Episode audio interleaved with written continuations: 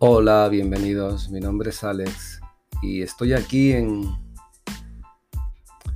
en los podcasts de, la nueva era y, y sí, estamos en una nueva era.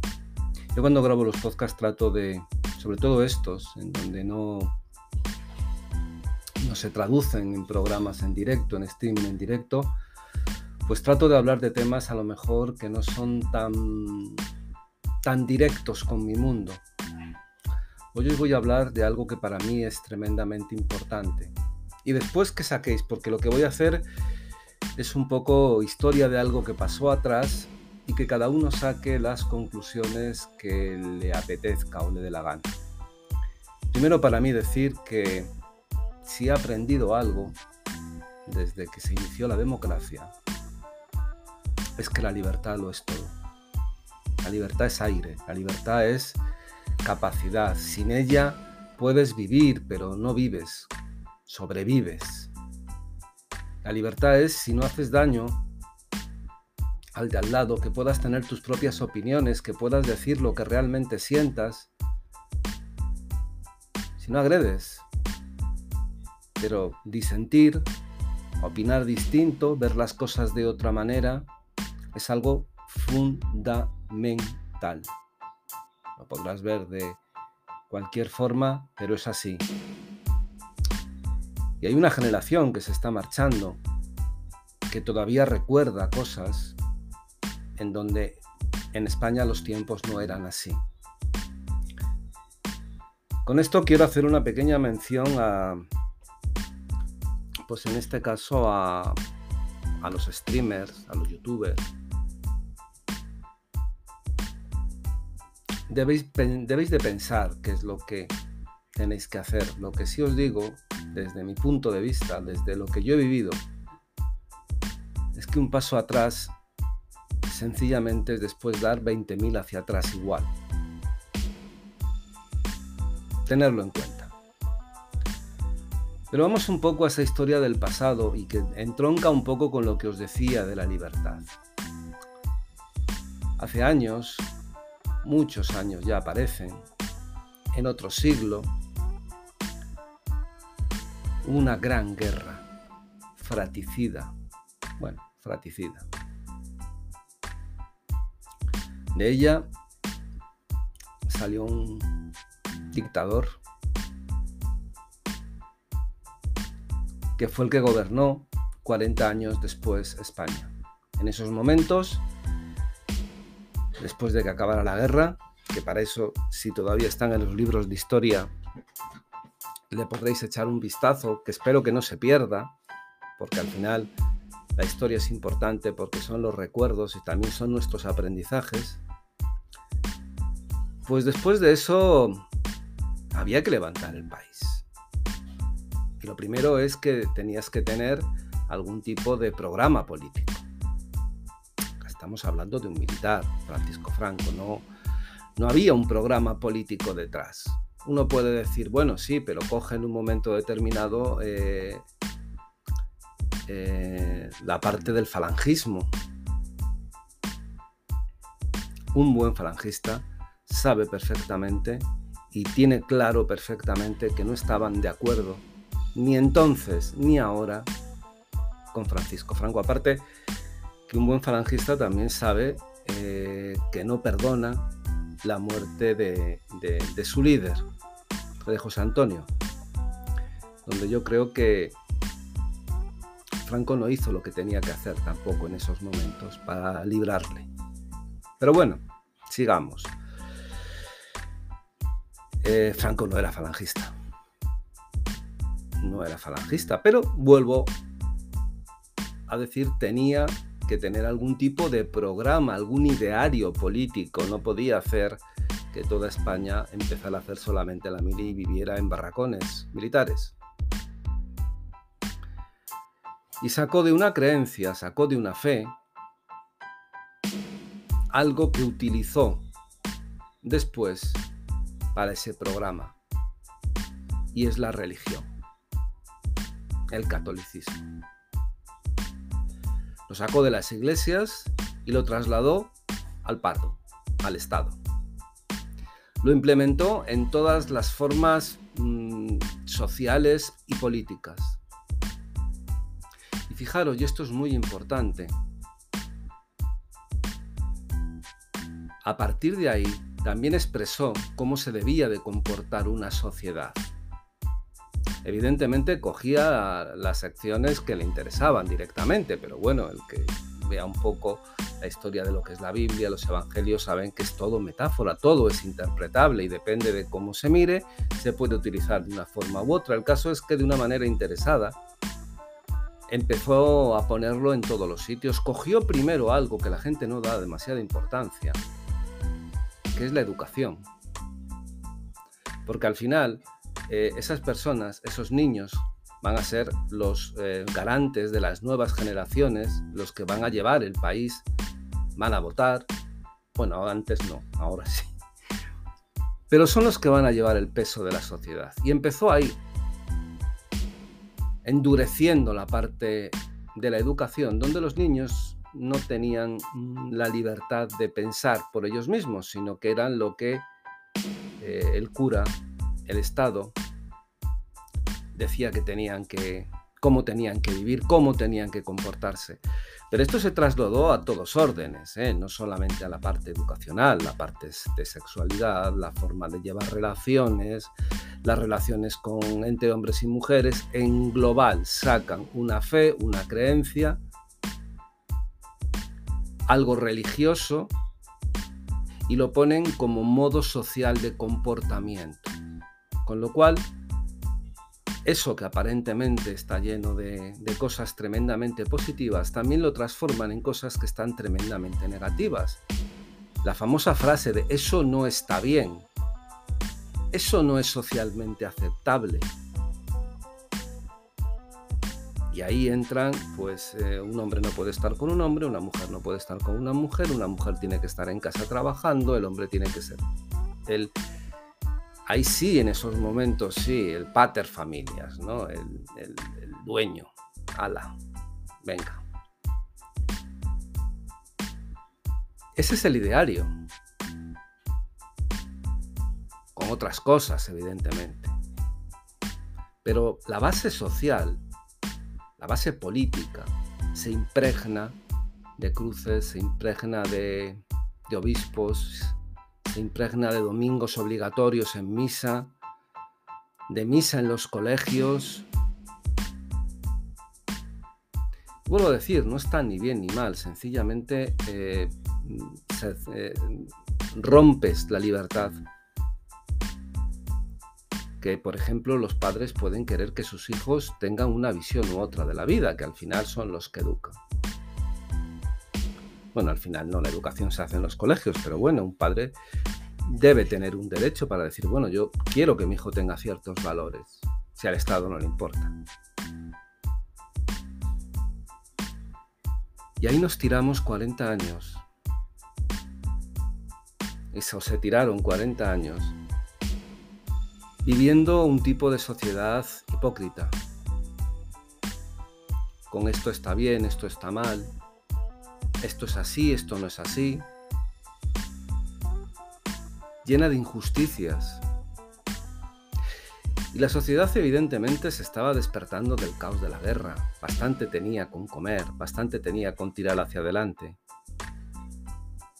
Y obvio que tampoco se preocupaba de eso, estaba demasiado preocupada por sobrevivir como para entrar en temas de, ay, no me dejan llevar falda corta. Lo importante es vivir, lo importante era tirar hacia adelante. Y eso es lo que tiene cuando la sociedad se atonta, cuando a la sociedad le resulta más fácil eh, que lo que dice el poder está bien por el hecho de que lo dice el poder, que está cool, que está de moda. Sí, no solamente ahora, sino cuando termina la guerra y en los años posteriores más todavía. Y hombres y mujeres llegan al convencimiento de que es así como es más fácil vivir. Se inscriben porque es más fácil, porque es más sencillo, no te vas a meter con el Estado. Bueno, en este caso para las mujeres, bueno, pues si no puedo trabajar porque tengo que casarme, pues bueno, es lo que se espera.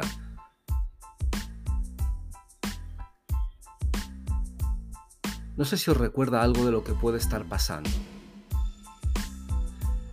Porque cuando un sistema político no solamente ya no se dedica a hacer lo que realmente es, que es ostentar esos cuatro patas de la mesa, que es la justicia, la seguridad, por un lado, la educación, que todos los niños tengan una educación igualitaria, por otro, la sanidad, un derecho inalienable de que todos tengan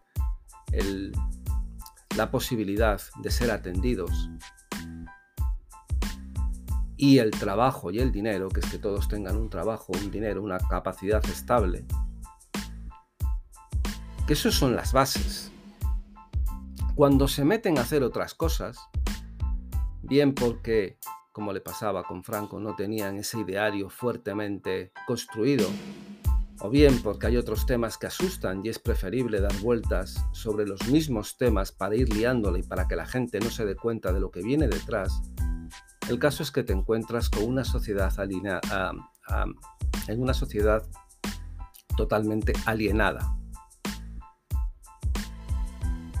Y nos chupamos. ¿Se chuparon? Yo tanto no, pero se chuparon. Una forma de entender la política, una forma de entender la vida. ¿Y te acostumbras? Sí, te acostumbras, porque al final entras en esa dinámica de total, es como tengo que ser, es como tengo que estar. No me voy a enfrentar a la sociedad. Oye, si tengo que ir a misa todos los domingos porque si no está mal, mal vista, pues voy. Si no puedo tener la sexualidad que a mí me apetece, pues me escondo y trato de tenerla. es cierto que después, según va pasando el tiempo, los años, evidentemente, obvio, esto se va relajando. Pero también es cierto que no es lo mismo las grandes ciudades como podían ser Madrid o Barcelona, como los sitios o los pueblos más pequeños, donde ahí es eh, el conocimiento de los vecinos eh, de la vida del uno y el otro era mucho más fuerte y ahí se hacía mucho más patente. Que todavía seguía existiendo eso que nos habían impuesto, que es sencillamente interpretar un código religioso al gusto del, poder y transformarlo en cómo debía vivir la sociedad. Oye, pues estamos en Semana Santa y no se pueden abrir las discotecas porque estamos en vigilia. Oye, pero es que yo tengo un trabajo, yo tengo un negocio, yo tengo este negocio, lo tengo que sacar. Sí, pero estos días no se abre. Me diréis, hombre, cerrar o no abrir un día no importa un día al año, no importa. Pero no es tanto el hecho de no abrir, sino el por qué no lo abres. Y evidentemente eso se fue relajando. Pero cuando eso se acaba y cuando eso finaliza es cuando empiezas a sentir ese aire nuevo que viene. Esas ganas de poder expresarte y de poder decir lo que quieres, sin pensar si al papá Estado le va a molestar si está de moda, si es lo que se admite y si por ello no te pueden clavar, no te tienen por qué clavar ningún tipo de multa. Libertad. Ese aire fresco que entra de vez en cuando. Eso ocurrió aquí en España. Eso pasó aquí en España. Y fue equivalente a que hubiera una sociedad grande de tarados. Ya me diréis, hombre, todos no. Evidentemente, las generalidades siempre son agresivas y a lo mejor no debería decir todos. Pero sí hubo muchas personas que no pudieron ser felices porque no podían vivir como directamente deseaban y no para grandes cosas. El poder expresar opinión libremente, el poder vivir unas relaciones diferentes, el no estar obligado a casarse, el no estar obligado a tener hijos. Eran cosas que si no se hacían, el resto de la sociedad lo veía mal y te atacaban. Una mujer sirve para lo que sirve como florero, que ahora parece que está siendo desterrado, pero que en aquellos tiempos, propiciado por el mismo Estado y, y por esa hipocresía, estaba arraigado Y las propias mujeres lo aceptaban. Y además eran las que de alguna manera las que de alguna manera lo implementaban de una manera más fuerte. La agresividad siempre ha sido mucho mayor precisamente de las propias mujeres contra las propias mujeres.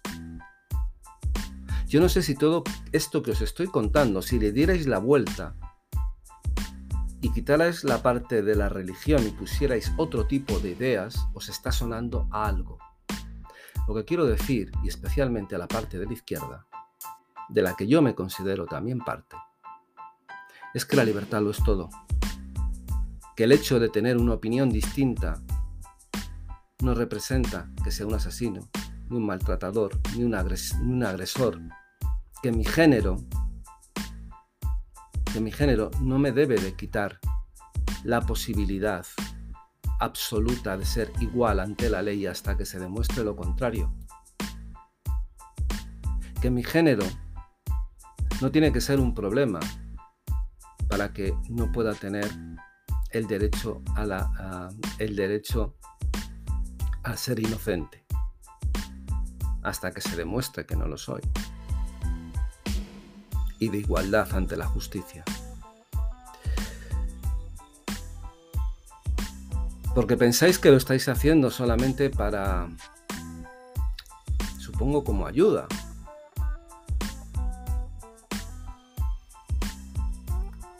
Os estáis equivocando. Vais a crear una grieta, vais a crear un cisma, vais a crear un lío interpretativo en cuanto a leyes brutal. Quiero que lo replanteéis, quiero que lo penséis. Porque el quitar la libertad Da igual que parta de la derecha o de la izquierda. Es lo peor que se le puede hacer al ser humano.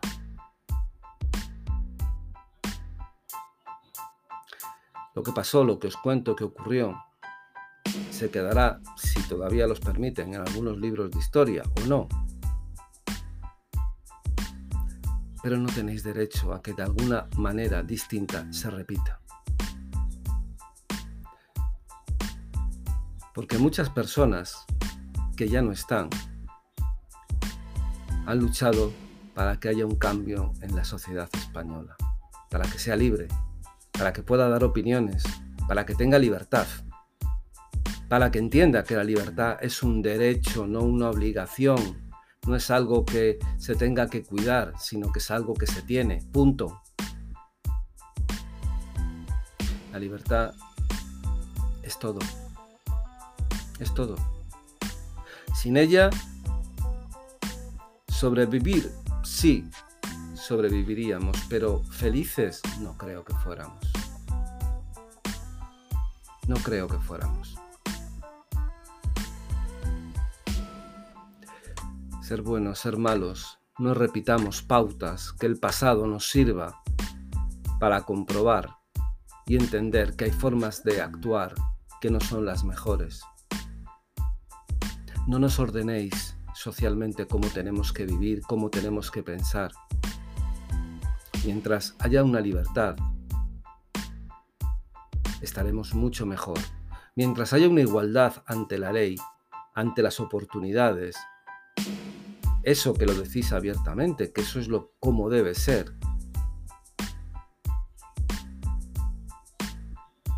Mientras eso siga ahí, y mientras os ocupéis que esa misma igualdad continúe, veréis cómo no habrá ningún tipo de problemas. No quiero ver otra vez un sistema, un movimiento político